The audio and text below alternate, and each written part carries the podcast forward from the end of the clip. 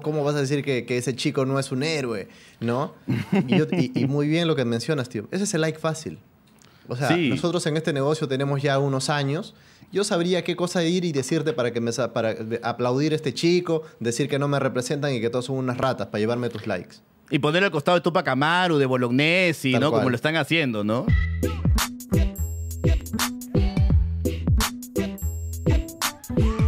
Hola, hola, ¿cómo están? ¿Qué tal? Buenas tardes, buenas tardes, buenas noches, buen día, dependiendo de la hora a la que están escuchando eh, esta edición extraordinaria de Moloco Podcast, edición apurada de Moloco Podcast, una edición que eh, de repente no, no, no, no, teníamos contemplado hacer, porque lo que ha sucedido es algo que, de esas cosas que duelen, que marcan eh, de alguna manera un momento negro en este año que ya viene siendo bastante, bastante gris para, nosotros, para los peruanos, eh, en plena pandemia, con el, resurgimiento de la difteria, campañas de vacunación en crisis, eh, crisis política, etc. Pues ayer el Congreso de la República vacó al presidente eh, Vizcarra, expresidente a estas alturas, que ya Merino de Lama ha asumido. estamos acá en una edición especial, Hugo. Así es, mi hermano Charlie. Es justo y necesario venir a hablar de ese tema. No quisimos hacer como un en vivo rápido ayer, caliente, iba a ser muy irresponsable. Lo que, vamos, lo que hemos hecho básicamente es sentarnos frente al escritorio, informarnos, dialogar con varios amigos, con varios colegas, nutrirnos de la sociología, de la antropología, de las ciencias sociales, del derecho, y hemos venido a elaborar esos pequeños discursos. Te doy la palabra a mi hermano Charlie O con todo. Es que básicamente lo, oscuro es hoy, después de los sucesos de ayer, nos levantamos y, ya estaba en el, peruano, lo, eh, digamos, en escrito, lo que, se había, lo que se acababa de resolver ayer, eh, la resolución de la vacancia, la renuncia de todo el gabinete eh, que venía desarrollándose de alguna manera políticamente, teniendo las riendas de ese Perú que está ahorita tambaleando y yo he hecho acá unas anotaciones que me gustaría compartir con ustedes. Eh, primero, y nuevamente esto nos pone en un contexto tal cual donde hace pensar a dónde nos lleva esta democracia. Me hace pensar nuevamente que nuestra democracia, la democracia en el Perú siempre es precaria, ¿no? Siempre es, parece, parece ser un traje que no está hecho a nuestra medida. Y eso para mí eh, es muy desalentador eh, me pone realmente, me, apena, me apena nuevamente. Tenemos la, tan mentada polarización cada vez que sucede esto, partidos políticos casi inexistentes, eh, caudillos que están atrás, maquinando, viendo cómo jalan agua para su terreno. Eh, aprovechándose, viendo oportunidad en la desgracia siempre, ¿no? y e, eso también es, es, triste. Vemos instituciones que cada vez son caen a, se reducen a su mínima expresión. Decíamos muchas veces, el Fujimorismo destruyó nuestras instituciones, se han recuperado, ¿realmente se recuperaron? Me hace pensar que no, me hace pensar que, que de repente eso fue nada más un espejismo, que si, si en algún momento creíamos que íbamos a retornar, a reformar el país, un país democrático, después de lo de Paniagua en adelante, hasta el sol de hoy, lo vemos caer nuevamente y lo vemos caer de esta manera. Eh, ese fue el futuro ante esto, por supuesto que no es alentador, eh, eh, pero ha sido duramente afectado por la pandemia y en estos momentos Vizcarra ha sido vacado. Vizcarra probablemente irá a la cárcel, seguramente eso, me parece que va a ser el siguiente paso después de esto. Hemos tenido en menos de cinco años, o en menos de cuatro años, tres presidentes. Casi en lo que dura en la clasificación al mundial, ahora que está tan de moda esto, tres presidentes. Eh, es como si, nuestra propia historia política nos recuerde de qué estamos hechos, ¿no? Nos recuerda ese carácter separatista, nos recuerda esto que, que, arrastramos. Algunos decían hace en la mañana, leía desde la guerra con Chile, y yo te diría que arrastramos este tipo de, de, taras desde la invasión de los españoles. Eh, como alguna vez decía Hildebrand, también recordándonos así que somos un proyecto de país, un país a medio hacer como también eh, escribí ayer en, una pequeña columna que hice en, la página, en, el fanpage que tengo. Eh, estas cuestiones me hacen, me hacen pensar porque ayer pasaba un hecho muy sintomático, ¿no? Hay este muchacho, Carlos Ceseta Gómez, se acerca y le, propina un puñetazo a un congresista que puede ser corrupto, puede ser lo que tú quieras, un tipo que pinta canas, eh, sale a declarar y este tipo, de sorpresa, ¿ah? no, no, es que, no es que previa advertencia ni nada, de sorpresa se acercó y le propinó un puñetazo.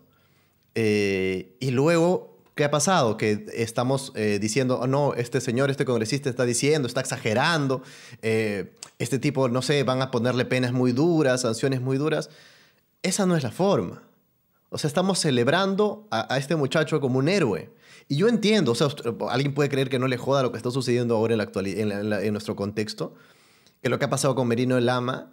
Merino el Lama hoy día en la mañana se levanta y se acerca al, Parlamento y ese, este, le dan el, título de presidente y el tipo tenía las piernas temblando, tenía las manos llenas de sudor, estaba tratando de secarse en, ese, en ese, pasadizo, eh, esbozaba un discurso escrito, con la voz temblando, un tipo que parecía más ser un mequetrefe que está ahí tratando de esbozar cualquier tipo de, justificación para elaborar un plan eh, descabellado por todas maneras, ¿no?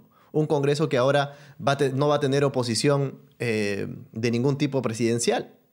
Si, Merino viene de esta, misma, de esta misma línea y ahora el Congreso, la presidencia van a estar en la misma línea. ¿Dónde van a quedar las observaciones? Los presupuestos mismos se manejan entre ellos, van a poder impulsar o detener lo que sea posible. Se habla incluso ya de que eh, se estaría preparando la eventual liberación de Antauro Humala, ¿no? De las investigaciones de, de la Bajato, los involucrados quedarían en stand-by. Aquí no pasó nada, borrón y cuenta nueva. Y nosotros, claro, eso cómo no nos va a joder. Y sin, pero, pero tampoco es la forma agarrar y celebrar a este chico, ¿no? Este chico ya tiene 200, 300 mil seguidores y a, eso quiero llegar. Es increíble cómo podemos, de alguna manera y luego de, forma crítica, y me incluyo, ser tan básicos, tan reaccionarios de esa forma. Eh, eh, eso es, queremos ir queremos pegar, queremos incendiar la aldea, queremos salir, queremos agarrar y, y no sé, destruirlo todo, ¿no? ¿Y dónde queda el carácter nuestro en cada elección? ¿Dónde quedan las personas que agarran y dicen, bueno, yo pagaré mi multa, pues no me importa votar? Las personas que votan por el que le cae bien, el que le cae, el que sale más en Magali. Forsyth está primero en las encuestas. Keiko sigue teniendo poder político año tras año.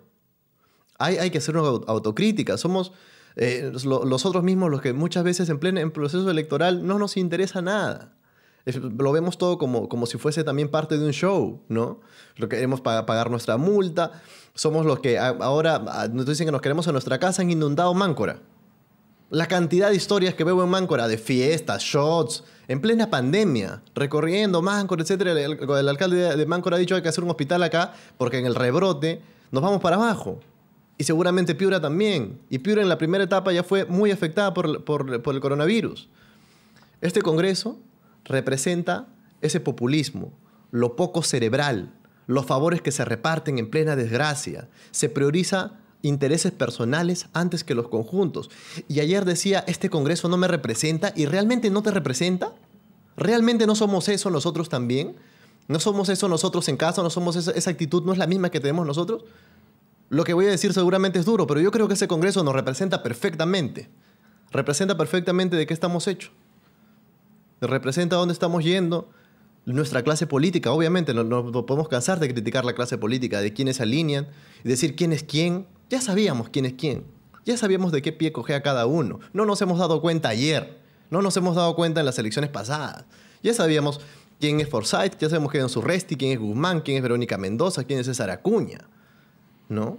Y estas cuestiones realmente dejan esta desazón, seguramente, ¿no? Toca eh, ahora lo que yo creo que es primordial, defender las elecciones del próximo año, que, que, que no se aplace, que lleguemos ahí y llegaremos arrastrándonos pero tenemos, tenemos que llegar. Hay, hay, este, una cantidad de desazón seguramente eh, eh, remarcada y, entendible, pero y a estas alturas sorprendernos por eso, me parece que ya no es, ¿no? Aquí este es un país, y ayer esbozaba esto, y nada más para cerrar y darle paso a Hugo, quiero compartir un fragmento de esto, pero en este país cualquier ejercicio coherente siempre puede quedar fuera de juego.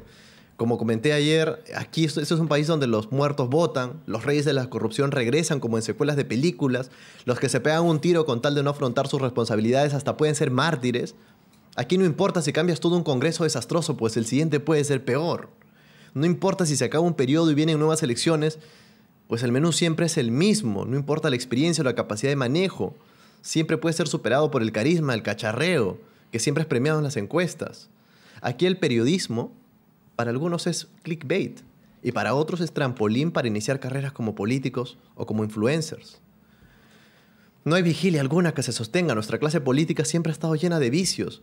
Pero lo que es peor, y esto se lo remarcaba al inicio de esta intervención, es esta clase política torpe, ¿no? Que sabe delinquir como el Chompiras y el Botija, que siempre está dejando rastro, que se atropella entre ellos, que juegan a los sopapos, que tratan de exponerse sin...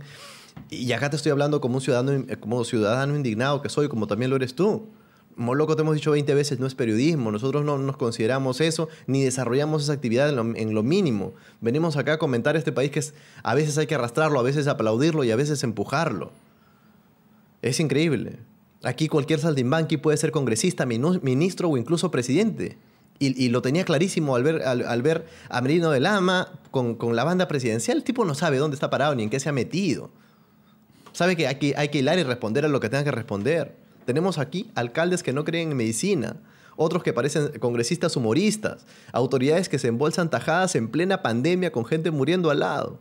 Y luego, claro, vienen hordas de tuiteros enardecidos pidiendo tomar las calles y ahí vamos, nuevamente a ponerle curitas a una herida que al tiempo se abrirá de nuevo para que vaya otro grupo de jóvenes a repetir el mismo proceso. Y no digo que está mal, en, este, en, Moloco y en muchas otras participaciones varias veces he dicho que, las protestas sirven, que salir a la calle, marchar y mostrar nuestra sazón sirve. Pero estas alturas me hace pensar que necesitamos algo más. Ya no podemos ser solamente las personas que van con el extintor cuando la cosa se está incendiando. Tenemos que hacer la autocrítica y tomar el toro por las astas. Lo poco que nos queda de democracia tenemos que aprovecharla. Leer al menos un plan de gobierno, por el amor de Dios. ¿No? hay algo que en, este sistema está enfermo, en lo profundo, en lo hondo, y algo que controla con hilos invisibles, que se divierte viendo también estos inútiles encorbatados. Hay tantas responsabilidades en nosotros que es, es muy fácil deslindar, es muy fácil decir este Congreso no me representa, es muy fácil ah, decir esos son políticos, Merino es tal por cual, son ratas. ¿Y nosotros qué? Esa es la, esa es la reflexión final que me queda. Gracias a la gente que, puede, que, puede, se le da la oportunidad de escuchar un poco este podcast, Hugo. Charlie, tal cual, ven, tú mencionas eso, ¿no? Hago un par de stories en Máncora y de ahí, ¿no? Hago un story, este congreso no me representa, ¿no? Un poco fácil siempre verlo de esa manera, ¿no? Y ayer también eh, veía el editorial de, John Oliver eh, frente a Trump y decía, claro, o sea, ha salido Joe Biden a decir Trump no nos representa y John Oliver decía, con, el mismo espíritu que tenemos hoy ahorita, no nos representa Trump, Estados Unidos no representa en absoluto ni siquiera una parte de la población. Entonces también ahí hay mucho, hay mucho que debatir. Este, profe, mi turno. Empecemos. Pero sí, habría que mencionar, en primer lugar, que le deseo un feliz aniversario a Huacho, la capital del cielo, la tierra de mi padre, 146 aniversario. Eh, ahí como este, provincia de Huaura. Y mira, yo te estoy sincero, y yo siempre digo, la autocrítica primero. Y la autocrítica está ahí. Mea culpa soy yo. El primero, el primero, y, este editorial no viene desde un pedestal moral, desde la moralina, que me creo yo superior al resto, en absoluto. Yo soy el primero que hago la autocrítica y digo, mala mía. Ayer estaba en modo full la padula. La padula por todos lados. ¿no? O sea, yo jamás pensé que el Congreso iba iba a lograr ese cometido. O sea, yo pensé que iba a ser un capítulo más de Pokémon, ¿no? El equipo Rocket tratando de chapar a Pikachu, no lo logra, ah, fue perdido de nuevo, etcétera, ¿no? Y de la nada, mientras estoy ahí viendo algunos memes de Cristian Ramos, de La Padula, los de Cueva, cómo se viste, etcétera, pum, sale la noticia, el conteo, 105 votos, chao Vizcarra.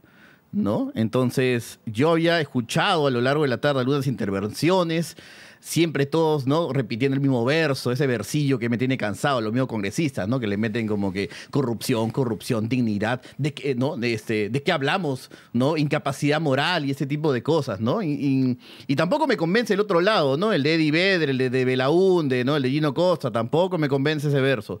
Y yo siempre, yo siempre lo voy a decir, ¿no? Entonces, ¿estoy de acuerdo con lo acontecido en el Congreso ayer? No. Esto es un golpe de Estado no sé.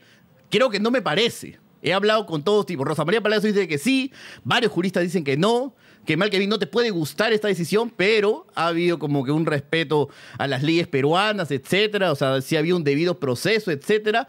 ahí hay un tema ya gris que yo no tengo la inteligencia para resolver y acatar y decir, me parece que esto sí lo es o no lo es. ¿No? La incapacidad moral es, de todas maneras, es una, mm, ¿cómo, se, cómo, cómo decirlo? ¿no? Una conjetura innecesaria, Aparentemente sí. ¿Qué es, ¿Qué es, incapacidad moral? ¿Mentir? ¿No? Decir así como este, yo soy de la U cuando en verdad soy de Alianza. ¡Incapacidad moral! ¡Chao!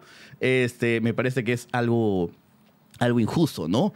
Vizcarra estaba haciendo un papel nefasto como presidente, de todas maneras. Nefasto a más no poder.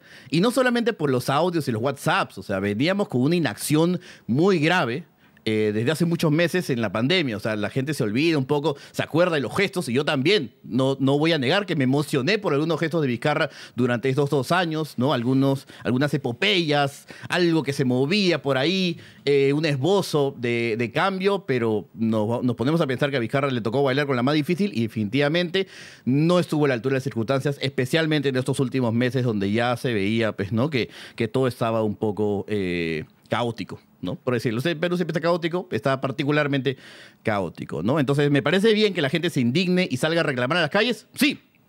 De todas maneras, con Charlie lo hemos hecho varias veces. Y me parece que es eh, una de las cosas que, que, deberíamos hacer. Indignarnos, salir a las calles, comentar, hablar, discutir, debatir, ¿no? Este, poner en la mesa, estás ahí con tu padre familia, tu, tu mamá, tu abuelo, que seguramente de esto sabe mucho, ¿no? Eh, y conversar, saber un poco de historia. Eh, la policía y los que protestan van a cometer excesos, está exabrupto, sí de todas maneras, ¿no? Especialmente esas protestas que parten de la indignación, que son acéfalas, donde un poco van por ahí algunos personajes a tratar, pues, ¿no? De chapar la lanza, más o menos bien. Y efectivamente ya tienen desde ya mi total desprecio. Y algunos dicen, ¿no? Para cuestiones radicales, respuestas radicales, yo no sé. No sé realmente, ¿no? O sea, él, yo he leído, y eso sí lo comento, varias veces la historia del Perú. ¿No? Y ahí estaba repasando hace poco, ¿no? Leyendo ahí este, los libros que me había comprado mi viejito, ¿no? Los de Basadre, etcétera. 15 golpes de Estado, mi hermano Charlie O.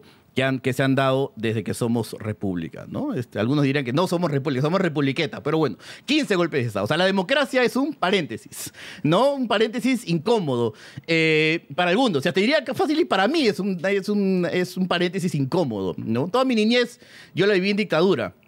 Entonces, para mí la democracia es nueva, ¿no? Es como ver ahí fast foods por todos lados y centros comerciales. Esto es nuevo para mí, me parece novedoso. Todos con iPhone. Uy, digo, ¿qué está pasando acá? Y la historia juzga con criterio, con fiereza, momentos como estos, ¿no? O sea, hoy hay un grupo de personas que intenta revalorizar el golpe de Estado de Velasco, con documental incluido, todo bien, ¿no? O sea, eh, por muchos años nos han satanizado ese golpe. Hoy hay un grupo de gente que dice, oye, hay cosas que rescatar, etcétera, cosas para bien, para mal, ¿no? Muchos todavía hoy defienden el autogolpe eh, de Fujimori, el andahuaylazo, ¿no? Este, que cada vez cobra más fuerza.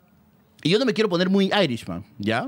Como la película Scorsese. Pero hoy ya nadie habla del golpe de Estado de Benavides, de Leguía, ¿no? Del 19, de Odría en los 50, ¿no? Entonces, este momento, al final de acá 50, 100 años, va a ser resumido en la gran historia del Perú con, un parrafito, ¿no? Un parrafito chiquitito que va a resumir toda esta locura que hemos pasado en estos últimos dos, dos tres años y especialmente este 2020, ¿no? Y el nombre de Merino Lama prácticamente va a ser como una nota a pie de página, ¿no? Ahí con un, eh, con un numerito que va a ser, ¿no? Merino el Lama, entre paréntesis arribita, ¿no? Dos, y vas a ver abajo, dos, fue presidente por cinco meses, espero, con fe. Entonces, la, cuestión al final es ya, ok, somos medio significantes dentro de la larga historia de la humanidad, eh, vamos a tener todavía mil vicisitudes, mil, mil problemas. Entonces, ¿cómo reaccionamos?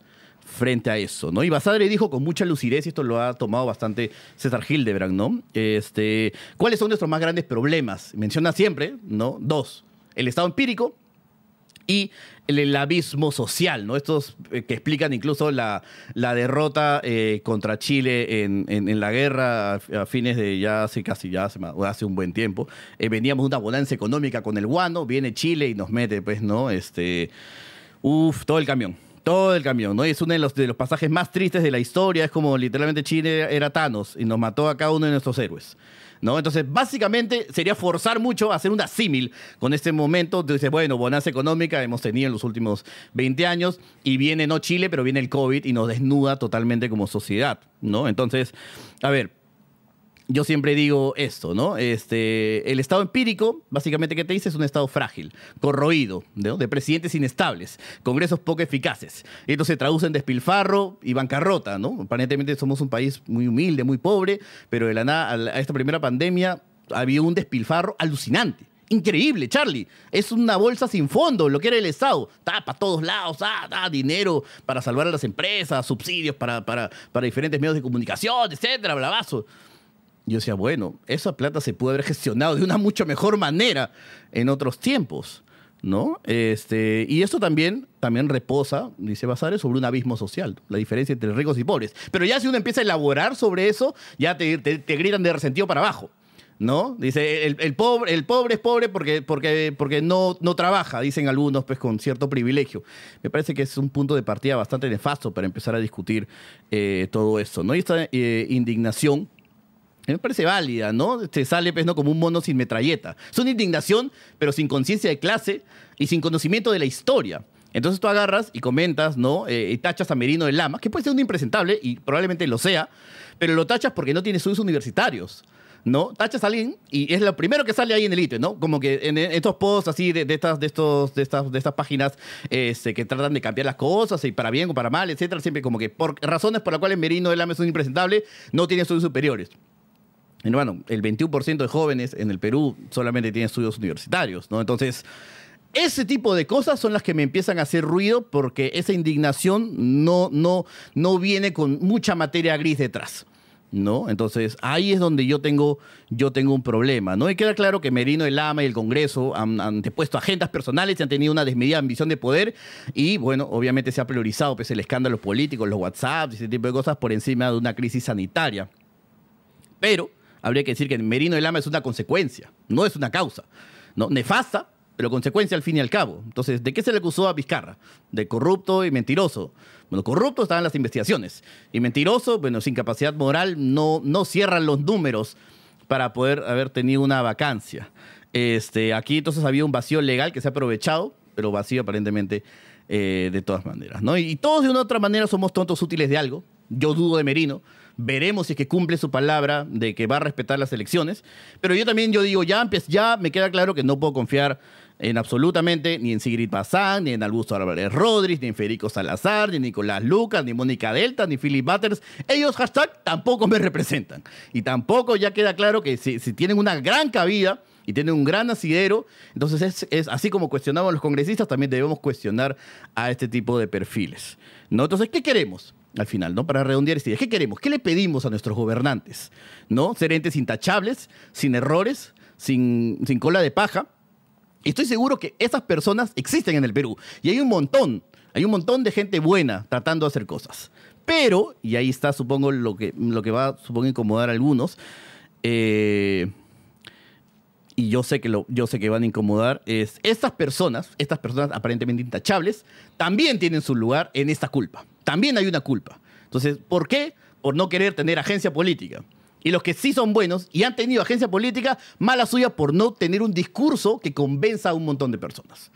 ¿No? Entonces es o inacción de personas buenas o también inutilidad de personas buenas para poder convocar con un discurso a una gran masa de personas para convencer y ser, agentes de cambio realmente a nivel macro en esta sociedad.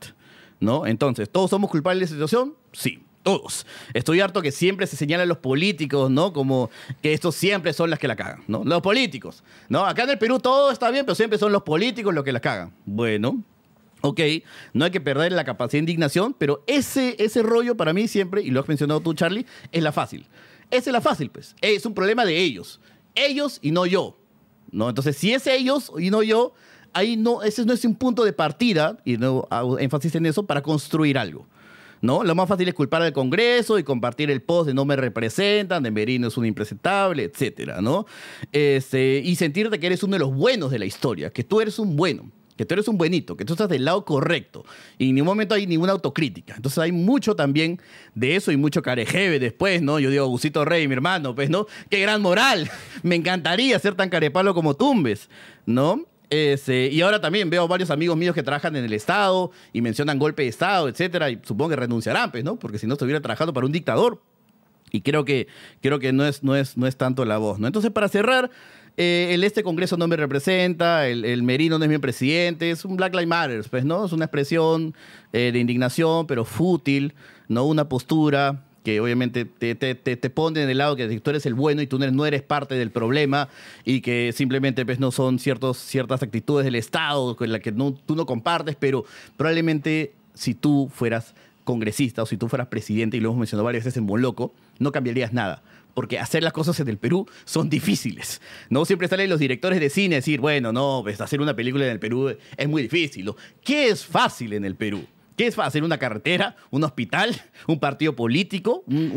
o sea, ¿qué cosa es, es, fácil en el Perú? Nada es fácil. Entonces hay que hacer esa chamba, ¿no? Y ese nombre, ese fenómeno tiene un nombre, ¿no? Y ahí, cito al, politólogo Donnell, ¿no? Este, dice democracia delegativa o democracia líquida, ¿no? El peruano es un agente político solo en el momento de elecciones, movido por la indignación en momentos de quiebre y cuando no, bueno, está en anedonia, en modo automático y ya cuando reacciona siempre, aparentemente, ya es muy tarde, ya se pasó el camión. Entonces, ¿qué queda? Salir a la calle, sí, pero no solamente eso, es buscar gente de bien, no tuiteros, no, no gente así como que, que, quiere decir lo que tú sabes, porque tú y yo, Charlie, sabemos qué es lo que tenemos que decir para tener el like fácil, ¿no? Para tener el like fácil, para tener los comentarios, buenas, sí, etcétera, ¿no? Me indigno, ¿no? Comparto el post que todo el mundo está compartiendo, etcétera, ¿no? Ese es el like fácil. Y acá, lamentablemente, no puedo yo simplemente irme por el lado like fácil y tratar de desarrollar algo más que he tratado de desarrollar ahorita. Entonces, ¿qué nos queda? Buscar gente que haya creado empresa, que tenga o, haya, o haya tenido gente a cargo con proyectos completados, no improvisados, y obviamente a esos, a esos perfiles, a esas personas, potenciarlos con campañas de comunicación efectivas para llegar a más eh, personas. Entonces hay que hacernos cargo y eso es un poco el espíritu de lo que quería decir en, en este moloco mi hermano Charlie O. Gracias a la gente que, que, ha dado la oportunidad de escuchar este moloco, eh, comentar nada más ese cierre que hacía su me parece fundamental, ¿no? Porque hay gente que dice, oye, no, no te estás pronunciando, ¿cómo vas a decir que, que, ese chico no es un héroe? ¿No? Y, y, muy bien lo que mencionas, tío. Ese es el like fácil. O sea, nosotros en este negocio tenemos ya unos años yo sabría qué cosa ir y decirte para que me para aplaudir a este chico, decir que no me representan y que todos son unas ratas para llevarme tus likes. Y poner al costado de Tupac Amaru, de Bolognesi, ¿no? Como lo están haciendo, ¿no? Para sacar, sacar esos memes, todo, y eso es. Pero elaborar creo que ahí también puedes hacer una separación. Creo que ahí también, gracias a la gente por escucharnos, Así es. gracias a la gente por darnos esta oportunidad, retornaremos seguramente eh, mañana o pasado mañana con, información del, fútbol o también de la coyuntura o de lo que esté pasando. Eh, gracias por, por darnos esa oportunidad. Estas han sido nuestras opiniones a título personal, si quieres. Así es, eh, nos vemos en la siguiente edición. Chau, chau.